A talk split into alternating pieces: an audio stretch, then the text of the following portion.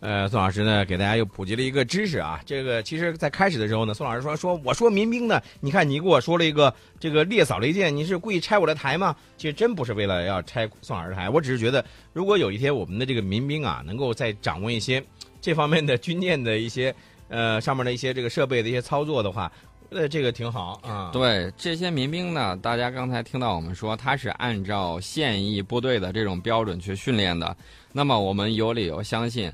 呃，这是程老师说的这种情况。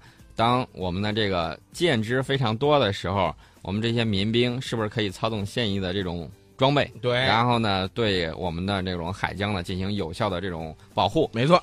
呃，这个海军的这种扫雷舰艇呢，它的这个舷号是零八二幺幺，呃，零八二二型的这种扫雷舰，舷号是八幺幺。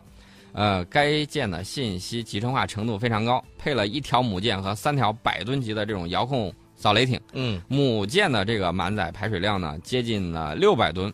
呃，大家看到了，我们现在这种科技事业不断的发展，而且呢，我们最新的这种军事装备呢非常多。嗯，大家可能听到这儿会想，你今天是不是就打算聊军事装备？聊装备，我们今天就光聊装备。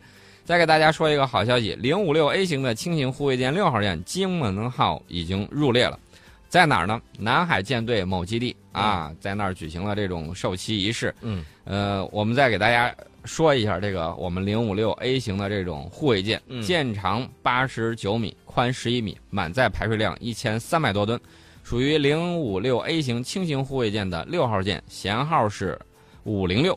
啊，舰上装备了很多套我们自主研发的新型武器装备，信息化程度比较高，而且隐身能力比较强，啊，具有非常好的这种反呃防空、反潜还有对海作战的这种能力。嗯，宋老师，刚才你说的这个零五六 A 型的轻型护卫舰，我突然又脑子里又蹦出来了咱们的这个几万吨大驱，是吧？啊，我就我就怕招招惹住你，你知道吗？一说到这个，你就该说，哎呀，我就想着咱们的这个万吨大驱，这个实际上是这样的，这个呃，面包会有的。啊，也许今年就会有好消息。嗯，当然了，大家会说我们造这么多啊千吨级的这种小的这种护卫舰干嘛呢？大家不要忘了反潜，反潜是在对世界任何一个海军来说都是一个比较难的一个嗯事情。嗯，那么我们有这么多艘零五六 A 型像下饺子一般的入列，呃，外国有这种专业的媒体啊，就是军事媒体，他就说，他说中国海军正在摆脱。反潜能力较弱的这种阿克琉斯之种，嗯，啊，他就说到了这个问题，说明呢，我们的这种反潜能力是在不断提高的。没错，我也想知道日本的这个苍龙在水底下到底能以龟速爬行多少，一到两节？你看，呃，那是他的事儿，咱不管他啊。嗯，我只想给你说一另外一个事儿，宋老师说什么？嗯，说说咱的国产航母嘛。你刚才说这个万吨大驱。我记得，如果没有记错的话，在去年年底的十二月三十一号的时候呢，当时我就说：“哎呀，我说新年愿望，我就希望，呃，咱们的这个航母，国产航母呢，能够啊早一点露出它的真容。”哎，结果呢，当天真是证实了。十二月三十一号嘛，我们的这个程老师是不是事先先透露了什么？没有。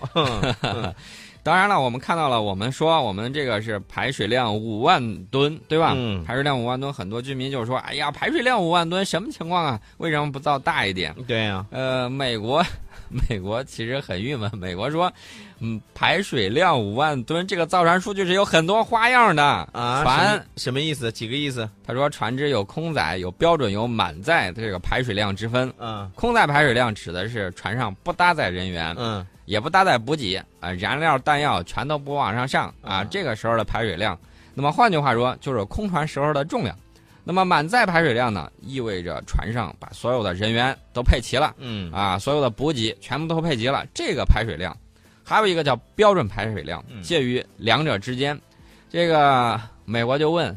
你说你排水量五万吨，你能不能告诉我你到底说的是哪一种？当时我就给大家说，大家不要以为这个五万吨，他可是没有说是满载还是空船啊，没吭气儿，所以呢，就给了人很多遐想的这种空间。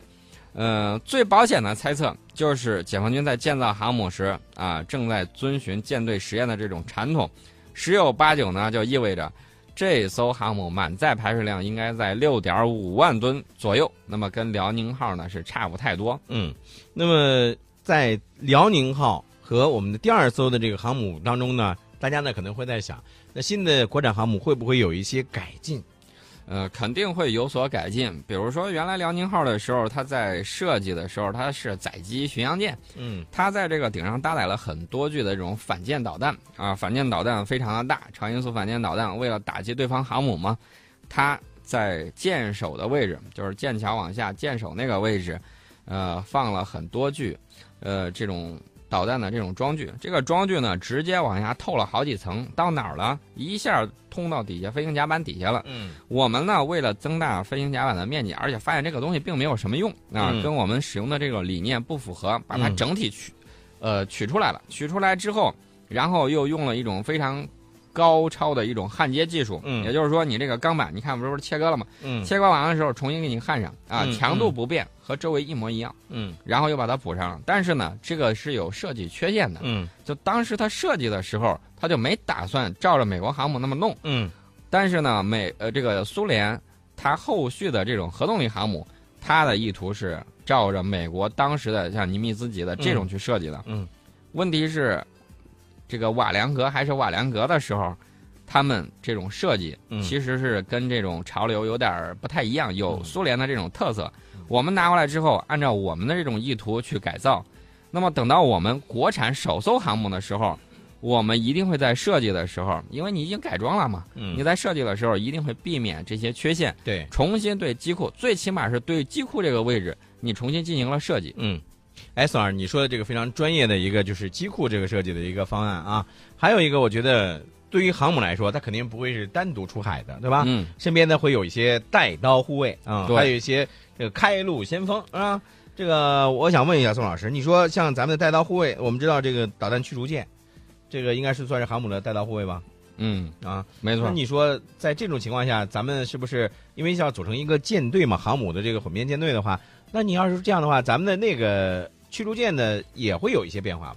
啊，万吨大驱嘛，我一直都在说这个万吨大驱，眼又冒绿光了啊！眼冒绿光那是没错的。这个我们看到美国海军军事学院的这个教授詹姆斯啊，那詹姆斯霍姆斯啊，他这个人呢，就一直在盯着我们的这种航空母舰，没事的时候就写点文章啊，说说刚才我说的这个呢，其实就是他的这种分析，说中国的这种。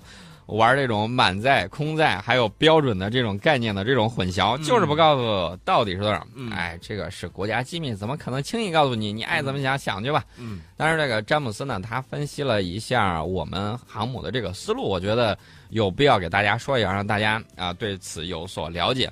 他说，这个航母呢是与辽宁舰一艘完全不同的航母，呃，但是他说呢，除非解放军得出结论说。这个辽宁舰这艘苏联设计的航母存在许多问题，否则新的航母将由辽宁舰演化而来。它将在辽宁舰的基础之上进行改进，吸收从操作第一艘航母中获取得的这种经验。嗯啊，而且他说这艘航母不应当完全不同。海军呢都是通过海上操作船只来进行学习，海军设计师可以设想一种理论上看起来非常不错的这种概念，但是造船厂。把设计蓝图变成钢铁打造的船只后，海员们必须对这种概念进行检验，将船开到海上，然后呢，并一步一步的对船只进行检验。啊，那其实他扯了这么半天，我觉得还是实践是检验真理的唯一标准嘛。对，你必须得拿去试一试，没错。然后好用不好用，哪块有问题，那么后续的我们加以改进。当然了，我们还期待，我个人期待的是我们的电坛，期待的是我们的这种核动力对航母。